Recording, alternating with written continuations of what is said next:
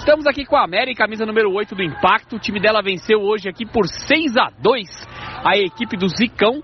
E a Mary fez quatro gols no jogo, sendo que um dos gols, o segundo, foi um golaço ali que ela saiu, ela driblou, deu um drible aqui de corpo na jogadora, tocou na saída do goleiro. E quem faz quatro gols ganha a cerveja da Aviston e é a melhor em quadra. Mary, o que falar dessa vitória e dos quatro gols que você fez hoje? Ah, para mim foi muito significante, né? Com a ajuda do time, foi muito importante. A nossa técnica também.